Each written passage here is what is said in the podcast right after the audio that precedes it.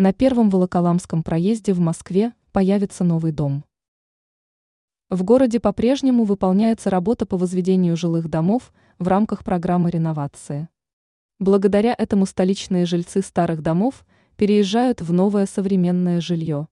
По информации ТАСС, руководитель Департамента строительства Москвы Рафик Загруддинов сообщил о запуске строительства новостройки. Данный объект будет находиться в столичном районе Щукино по адресу Первый Волоколамский проезд, владение 7, корпус 1. Отмечается, что строительство указанного дома ведется в рамках программы реновации. Известно также, что в данный момент специалисты занимаются подготовительными мероприятиями. Кроме того, будущий дом включит в себя три секции – подземное парковочное место.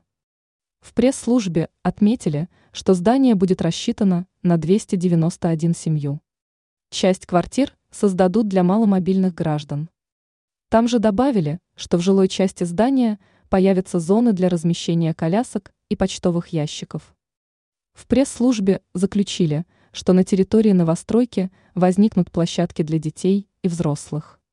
Кроме того, специалисты озеленят участок.